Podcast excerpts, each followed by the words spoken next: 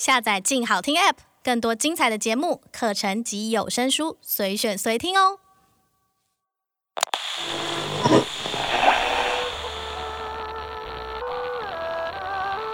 我总共去南大东岛五次，都是过年前去，快端午节的时候才回来。出国前要先去嘉义打针。当地人也怕我们带传染病进去。我们坐大台游览车到基隆港，再坐船到冲绳。出发时，我在基隆港等大女儿和女婿，哭得很伤心。人家说，因为我哭得太伤心了，才吐得那么厉害。一上船就有人。发塑胶桶和脸盆，看着人家吐，我都不敢吃饭了。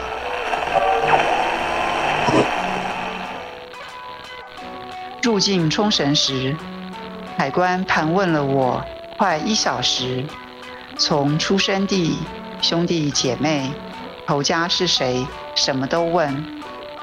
人家教我回答说，十年前来玩过。现在来帮忙砍甘蔗，会讲点日语。我们没有在船上过夜，直接就上岸了。海松，民国二十年生，不识字。他的个性开朗外向，经常穿着原色鲜艳的服装，也常参与社区的各类活动。他选择。做自己高兴且健康的事。刚开始学跳舞、做健康操时，招来保守村民的闲言闲语，但他也不太理会。每每看到我，他都很热情地招呼问候。我帮他拍照时，他会有意识地摆出女性优雅的姿态。田野日志，二零一五年六月十四日。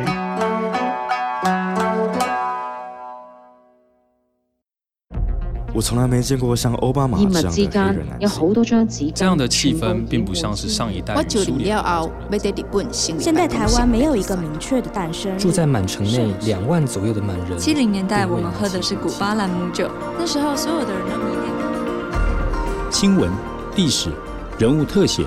调查报道，非虚构写作带领我们描绘这个世界的真实故事。它像小说一样精彩，像文学一样动人。欢迎来到静好听的非虚构故事方。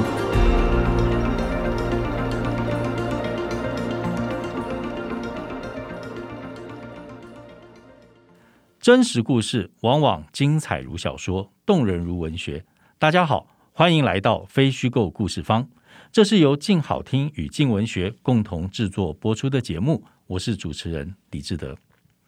我们台湾人现在走在路上，不管你在邮局、银行或者在超商等结账的时候，我们的前面后面排着一个移工，我们大概都看得很习惯了。他们的外貌有的时候和我们不太一样，他们的神情有的时候有点畏缩，在问事情的时候，必须要跟你我比手画脚。台湾人有些人对他们很亲切，有些人对他们很不耐烦，这大概都是我们生活的日常了。台湾的移工来自于菲律宾、印尼、越南，还有少数其他国家。在这个全球化的时代，从生活水准和工资水准比较低的地方，到生活水准和工资水准比较高的地方去打工赚钱寄回家，在经济上看都是理所当然的。早年在台湾的经济还没有那么发达的时候，也有好多我们的长辈选择出国打工，赚相对的高薪来养家活口。我们今天要介绍的，就是一九六零年代到七零年代之间到日本冲绳工作的一批台湾女工。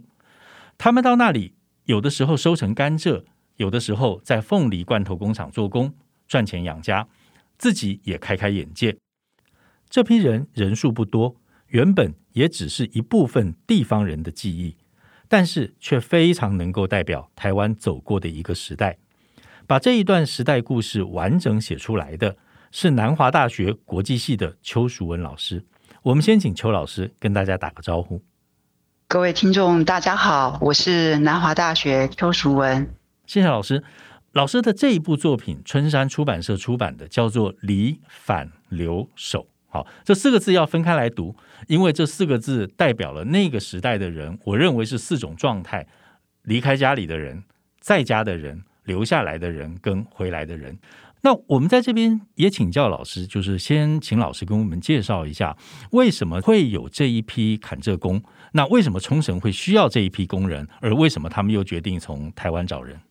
呃，对哦，像这种涉及国际人口移动的时候，我们常常会提到推拉理论。哦，有一方是推。推力有一方是拉力啊，那我们先来从拉力这一方来谈，那就是说冲绳为什么需要这些坎车工？因为冲绳缺工嘛啊，那冲绳为什么缺工？因为整个六零七零年代呢，特别是六零年代中期之后，日本国内的一些经济的一个算是复苏吧，建设，所以呢，它也需要很多的工人。那像南大东岛这样子的一个离岛，人口本来就少，那有本事的人，他可能尽可能的就是往冲绳本岛或者是日本本岛去移动。因此呢，像这样子离岛，它本身呢缺工缺人，但是他们还是有他们的产业啊，或者是农业，那需要收成的时候，他找不到人。因此，他必须要从一个算是劳动力呢比较便宜的地方，再引进所谓的外籍劳工。是，那为什么选择台湾呢？为什么选择台湾啊？呃，这个呢，说来是有一些渊源的。台湾跟冲绳地理上比较近，这是当然是第一点。第二点呢，台湾有会砍蔗的工人。啊，那第三就是说，当初呢，嘉义大林呢，就是有一位女性，我也在这本书里面有提到，他叫做简苑。她在一九六零年代的初期呢，他就去到了东神南大东岛。那个时候呢，因为他很勤奋，能够帮忙砍蔗，当地人就觉得非常的惊讶。呃，他说：“那你可不可以也介绍多一点的台湾人来帮我们砍蔗？”结果检阅呢，回到大林之后，他就开始招募。那因为呢，他认识很多在地的人，他自己本身就是大龄人，因此呢，可以说他扮演了一个中介的角色。好，当时并没有中介这样的一个字眼，但是呢，其实他是发挥扮演了这样子的一个角色，因此他招募到很多大龄的女工去到冲绳砍甘蔗。那老师能不能先向听众介绍一下，怎么发掘在嘉义大林的这个故事？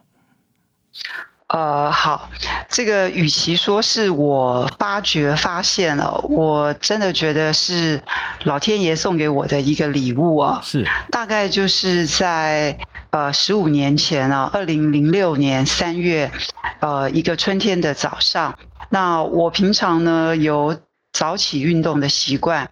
我在学校的校园里面碰到了一位阿桑，哦，就是一位村妇，她住在学校的附近，然后清晨会来学校运动。她在跟别人聊天的时候，她有讲了一句话，她说：“哎呀，我当初呢也是去冲绳呢赚美金回来的。”是。那这句话呢，我听到的时候呢，我觉得有一点点。怪怪的哦，为什么呢？因为这位阿桑呢，我之前就认识他了。那我知道他不识字，那一个不识字的农村的一个妇女，怎么会去冲绳赚美金呢？他这一句话呢，就触动了我的好奇心，我想去了解到底发生了什么事。因此呢，就开始了这个计划，算是这个研究的缘起吧。是。这一批移工哈，在一九六零七零年代到冲绳去工作。那在工作的时候，其实我们要描述一个群体哈，有的时候很困难，因为人的生活是连续的。然后一个群体当中，这个不同的人其实也有不同的面向哈。所以在描述这个群体的时候，呃，邱老师选择了一个非常有趣的做法，就是先给他们定下四个我们姑且称之为印象或者是形象，然后再去讨论这四个形象里面呈现出一个怎么样的这个群体样貌。好，那所以老师在书里面就选择了四个印象，四个什么样的印象呢？叫做勤奋的砍蔗工哦，砍甘蔗的工人，休闲时的异乡客，节俭达人和消费者。以及生人和家人，就是这个生人就是陌生人和自家人，好，这四个主题。那能不能请老师谈一下？就说您在介绍这个女工群体的时候，怎么样产生这四个主题的？好，勤奋的砍蔗工呢？简单讲，就是从南大东岛的岛民呢，他们最常说的就是哇，台湾女工真的太会砍甘蔗了哦。那这种很会砍甘蔗的，到底是怎么会砍？他们在访谈中有很多的描述，比如说他一天可以砍多少，然后砍甘蔗的时候呢，他们都不会偷懒啊，类似像这样子的一种描述。那休闲时的异乡客呢，要谈的就是说，他们下工之后，哦，没有再去甘蔗园之后，他们到底做了什么？也不可能每天都躲在他们的所谓的呃房间或者是宿舍里面，他们到底在那边有什么样的一个休闲的一个活动？那节俭达人跟消费者呢，这个就是在南大东岛的店家所描述的。因为女工她也会消费啊，虽然他们很节省。那生人跟家人呢，是透过南大东岛岛民，他们提供了我很多的老照片。那这些老照片呢，很多呢是台湾的女工送给当初呢雇佣他们的这一些雇主。的一些照片，包括他们的呃个人照、沙龙照，甚至于返台之后的结婚照等等的。而且受访的南大东岛的岛民很多，特别是年长的女性，都会一直说我们就跟家人一样。所以我会这样子的呃下标题哦，这些都不是我自己事先设定好的，而是透过访谈呢所收集到的一个反复出现的这些语词跟谈话的内容所提炼出来的。那反过来问。就是除了他们这个共同性以外，有没有哪一些在采访的过程当中，老师发现的比较值得谈一谈，或者是有趣的这个个别人的经验？有没有这四项以外的？如果有的话，其实呢，我就把它当成是个别了。是。好，我举一个例子啊，什么叫做个别呢？有不少的雇主跟我提过。当然可能发生在他当初他雇佣的台湾女工里面，那也可能是别人家的女工发生的事情。就是，哎，来的时候呢还好好的，过了不久，她就说她怀孕了。那这是怎么回事？那这个怀孕呢，有可能是其实她在台湾的时候她就怀孕了，然后她就隐瞒身孕来到南大东岛。是，那也有可能是她在台湾怀孕，但是他们当时出国的时候，其实还是需要健康检查的。你怀孕了，你几乎是不太可能出国的。那有可能就是她检查的时候还没有检查出来，后来呢，反正就是怀孕了。那这样子的例子当然不多，可是这样子的例子会很容易成为别人口中的一种八卦吧。懂。所以我觉得这些都是算是比较呃独特个别的。那我因此呢就没有把它放在那四个类项里面，但是呢，我会在照片里面呢的说明当中呢，我有提到就是了。这会让我们想到，譬如说我们在台湾或者香港的这个看护工、家事工，大部分都是女性。那能不能够请老师谈一谈，就是说，当这个移工是女性的时候，他们和这个先生、他们的配偶还有子女的关系会有什么变化？就在他离开的前跟回来之后，那怎么样维持，或者是有一些关系可能就会断裂了？呃，我想啊，人哦，即便是夫妻啊，还有特别是夫妻啦，就是说。离开久了，关系总是会有一些变化。那你说这些砍蔗工离开大林去到冲绳呢？顶多四五个月或半年哦，短的可能两三个月、三四个月就回来，时间并不是那么样的长。是，所以说是还好。那子女呢？因人而异。有些人出国的时候呢，小孩还小；那有一些呢，小孩都已经大了。哦，所以说这个部分呢，当然是会有影响哈。我在书里面也有一个章节呢，是专门呃写到留守的家族哈，所以呃，我想这个部分对于女工来讲的话，也是一种算是一种牵绊吧。她不会想要在冲绳留下来或待太久，她还是要赶快回来，即便短暂的这几个月的一个分开。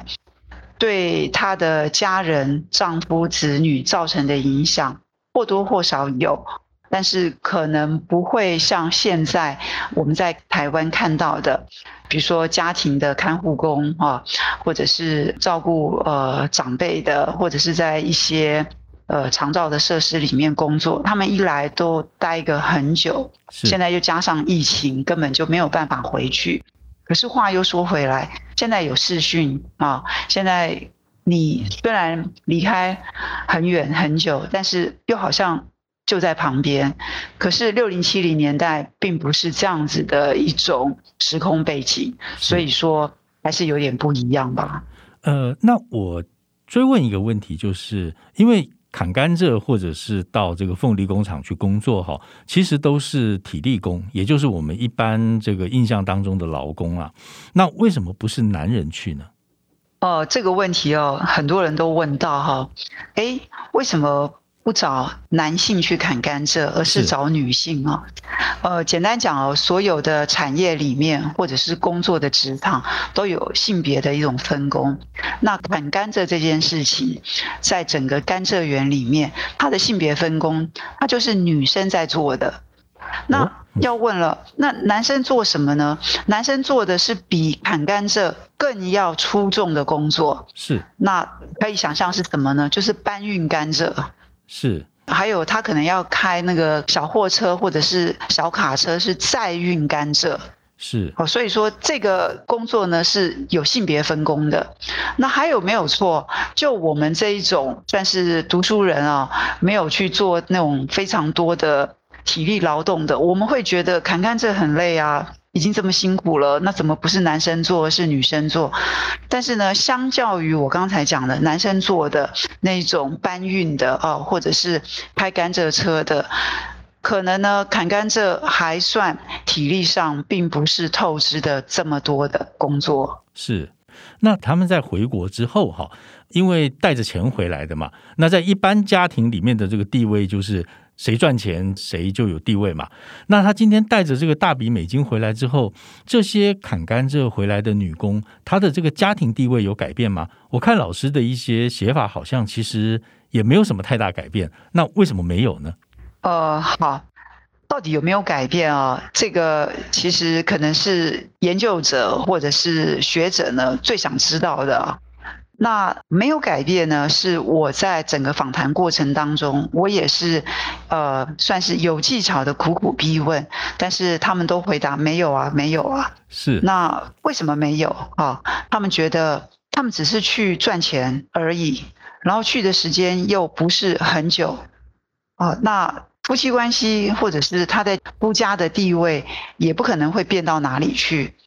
那你说，那她把赚回来的钱，哦，全部都交给丈夫或者是公婆？对，归谁支配呢？对，为什么？对，为什么这样子对夫家的这种贡献这么多了，还是没有办法改变她在夫家的地位？因为这牵涉到所谓的性别规范，在当时的时空背景，大龄算是一个。南部的一个偏乡，然后可能也算是贫困吧。然后他们这些女工也几乎都不识字。那夫家或者是整个农村的性别文化的氛围，就是说，你嫁来夫家，你就是夫家的，可以算是一种生产工具。哦，而且你嫁来夫家，你就是夫家的人了。你出去赚钱是理所当然，你赚回来的钱给夫家。啊，或者是你的子女、你的公婆，这是天经地义。所以他觉得这些事情既然都是如此的天经地义、理所当然，那他的关系何从改变呢？是，那大部分的人，老师访谈到的这些长辈，也都服从这个你说社会规范也好，或者是社会潜规范也好吗？有没有人尝试反抗的，或甚至反抗成功的？对哦，这个什么叫反抗哦，或者是说反抗成功哦，这个也是我们都很想知道的。哎，你这样出去了，总有一些变化吧？钱赚到了，那你比如大开眼界啦，那回来夫家之后，回到你的原生的家庭之后，让你自己的呃，好吧，地位或者是主体性有一点点小小的提升或改变。让这个改变呢，可以转换一下你自己在夫家的地位。呃，我觉得他们都回答的非常的含蓄了，或者是很简单的带过。他们觉得就是没有哦，就是没有。那有些人可能会冷笑一下，他觉得。有这个冷笑表示什么呢？对，这个冷笑代表什么呢？哦，我举一个例子哦，我印象很深刻的是，有一位阿桑呢，我去他家访谈的时候，他的先生呢已经躺在床上了，是呃，是说他已经半中风了哦，也是失智。那我知道他跟他的先生感情本来就不是很好，也就是因为感情不好。所以他也想离开，出去赚钱。那当然，夫家经济状况也不好。那他觉得说，他回来之后，他赚了这么多钱，贡献给夫家。那我就说，诶，那你跟你先生关系有没有好一点？那他就冷笑了，他就说，会好到哪里去？啊，反正还不都是一样，日子也要过，大概就这样子。那所以我想，也是认份认命。啊，然后也不知道反抗了，那又怎么样？反抗了，我要去哪里？这个可能是他也没有好好想过，或者是他也觉得不用想的一个问题吧。总之，他就是还是待在夫家，嗯，明白，过着他可能出国前一样的生活。嗯，明白，就他心里面没有那个追求其他生活的想望嘛。或许也有哈，但是那也只是想一想。那回到真实的呃生活世界之后，可能呢，他还是得面对很残酷的一些关系，所以就不要去想了。嗯，明白。那老师刚才提到这个台湾女工到冲绳去工作哈。很大的一部分的动机是改善家庭的处境嘛，或者是我们说追求脱贫，甚至希望能够多带点钱，可能谈不上致富。但是如果从老师实际上访谈的结果来看的话，他们的这个经济改善会改善到什么地步？那他们自己也觉得自己为了改善经济付出了代价吗？那回头看，甚至是回头几十年之后看，他们自己觉得值不值得？我想要脱贫。改善经济呢，是最最重要的一个动机。那这个目的呢，事实上也真的是达到了。因为在一九七二年啊之前呢，他们去冲绳都是赚美金回来的，因为当时冲绳是被美军托管，而且当时呢，台湾台币兑美金呢将近一比。一比四十左右，对对，非常的惊人。那虽然他们去的时间并不是很久，但是他们赚回来的钱呢，对夫家来讲是非常立即而明显的一笔钱。那这笔钱呢，马上也就用在，不管是夫家可能是积欠什么债务，或者是他想去买土地、买一些日用品，还有小孩的教育费。其实很快就花完了，所以他的目的目标其实很快就达成了。那老师有没有碰到过，就他真正除了脱贫以外，他还能致富，然后突破了原来的经济阶层，还能往上流动？呃，这个部分哦，我觉得。那可能是要之后的几年了，那未必就是跟他去冲绳呢砍甘蔗这件事情有关。那您说，如果说真的要向上流动，扭转他的一个阶级的话，倒是我在石垣岛那时候呢，访谈了三位留在石垣岛的台湾女工。哦，这三位呢，后来都跟当地人通婚，然后呢也规划了，所以他们后来就有了日本人的名字，哈，跟姓氏。那这种就是说，像其中一位，他在彰化的时候，他就在彰化的凤梨罐头工厂，那时候他就已经是在呃这样子的一个凤罐的加工厂工作，然后到了石垣岛。他也都是在凤梨罐头加工厂工作。那后来呢，契约到期之后，有人就介绍说：“哎，那你想不想留下来啊？”那我介绍日本人，就当地人给你认识啊。他说：“好啊。”他就留下来了。那这一位呢？如果依照一般人的好吧想象或期待，他真的脱离了他在彰化的原生家庭，因为他的原生家庭呢也不是很富裕，所以我想这样子的例子不是完全没有，但是并不是发生在南大东岛的崁社工，而是发生在石垣岛的凤冠工厂的女工身上。那这些人是出国前还是小姐了？她是单身的。跟我在大林碰到已婚的又是不一样，是个人条件不一样。对，嗯，明白。另外，我自己在读这个《离反留守》这本书的时候，那它当然是一个研究历史的这个非虚构的作品，但是我发现有一个非常有趣的地方，就是老师在很多地方会用这个虚构的作品，也就是小说，来作为这个论述或写作的材料，里面包括譬如说《鱼群记》。或者苦甘蔗，然后或者这应该用台语念就参增郎，或者是台湾种田人，在这些小说里面，老师希望从这些小说里面看到什么，或者是了解什么，或者拿它来证明什么事情。哇，我会去看这一些小说，好，就是。算是虚构的，好，虚构的这些小说呢，其实最单纯原始的原因，就是因为我本身对六零七零年代台湾跟冲绳当时的时空背景，我不是很了解。是啊，那对于这个时空背景底下的那些人物，我当然更不了解。那我自己本身呢，我是一九六零年代末才出生的，那我又是。很典型的都会人哦，我都是在台北出生长大，所以我突然的要去面对这一群六零七零年代台湾的呃农村的女性跨海到冲绳去工作啊、呃、去做工这件事情呢，等于说我个人的生命经验呢，我几乎是没有的，所以我必须要借重哈这一些既有的呃算是。小说吧，好文本，我先阅读，先大致的一个了解。那当然也是因为我在研究的一开始，我几乎找不太到相关的完整的关于这一群女工的一些描述。旧报纸是有啦，哦，我去找了一些，比如说联合报的那个旧报纸的资料库里面，那当然那是很单篇的，而且很短的。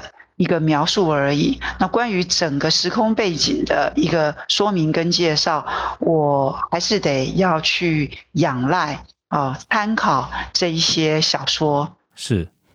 那老师能不能够有一两个例子，让我们感受一下？就是说，你从哪一部小说里面，也许哪一个人物，或是哪一个情境里面，虽然它是小说，虽然它是虚构的，但是你反而体会到了六零年代的真实。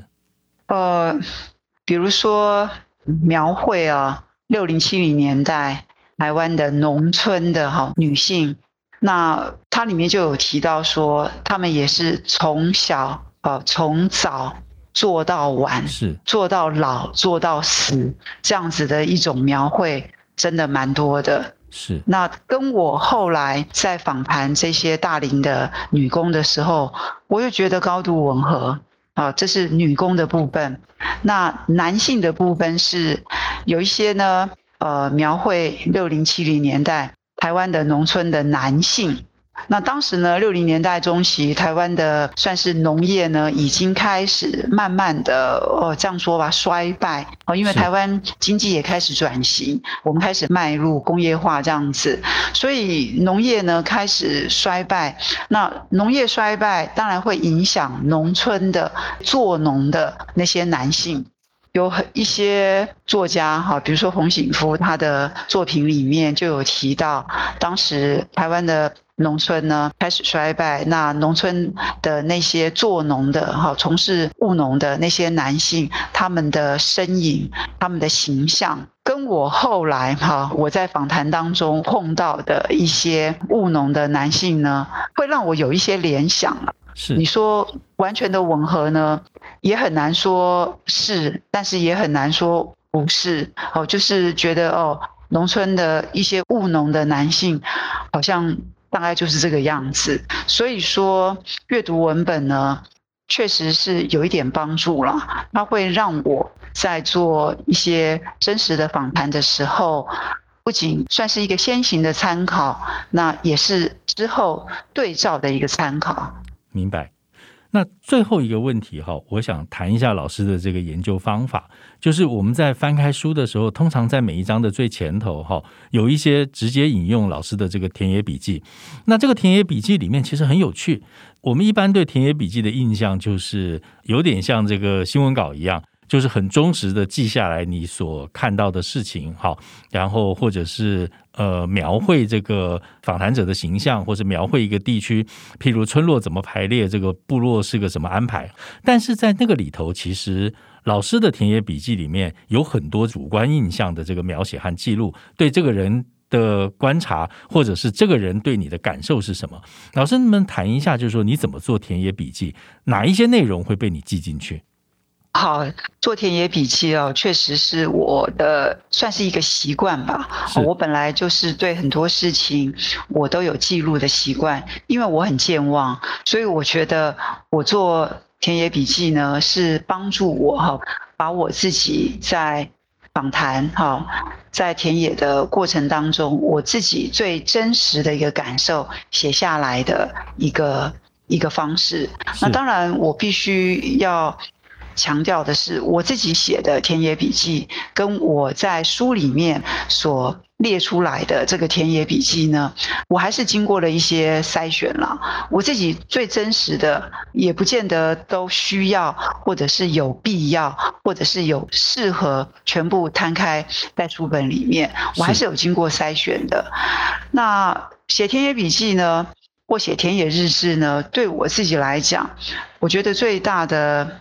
呃，好处或者意义就是说，我写下了当时我自己真实的感受，有助于我日后在整理这些访谈稿，或者是我要诠释的时候，我想我可以看到当时的我，我自己真实的那一面，如何的去影响我下笔或我写出来的结论。是。我想，那个各位听众朋友，如果对于邱老师的田野笔记有兴趣的话，哈，其实你不妨把这一段录音拉到最前头，前头有这个邱老师读书的部分，其实那个就是邱老师自己的这个田野笔记。呃，刚才跟邱老师谈了这么多，哈，我自己对这一本书，我。自己一个比较印象很深刻的感想就是，老师刚才自己提到了，在这个书的这个缘起，其实是一个无意间碰撞到的一个长辈，然后跟他聊一聊，突然发现这个人身上有一个好精彩的故事，这样，这个非常像有一个我自己。心中浮出的一个形象，就是好比你在一个登山的路上，然后经过了一个这个乱石堆里面，突然发现里面有一个没有琢磨的钻石，然后于是你完成把它捡起来，捡起来之后，就像邱老师这样子加工，把它打磨，打磨完之后，成为一个这个台湾人非常珍贵的一个记忆的一部分。我觉得不只是对台湾人，可能对冲绳，甚至对日本，其实都是一个如果。老师没有这么不精心的这个疑问的话，很可能这一段历史就被忘记了。好，今天非常感谢这个邱老师精彩的分享。好，非常谢谢大家今天在线上听我分享我自己的这一本书《离反留守》，谢谢大家。谢谢邱老师，感谢大家收听《非虚构故事方》这一集节目，由李志德、陈远倩企划制作，刘宝林录音和后期制作。未来也请大家持续锁定由静好听与静文学共同制作播出的节目《非虚构故事方》，我们下次见。想听爱听，就在静好听。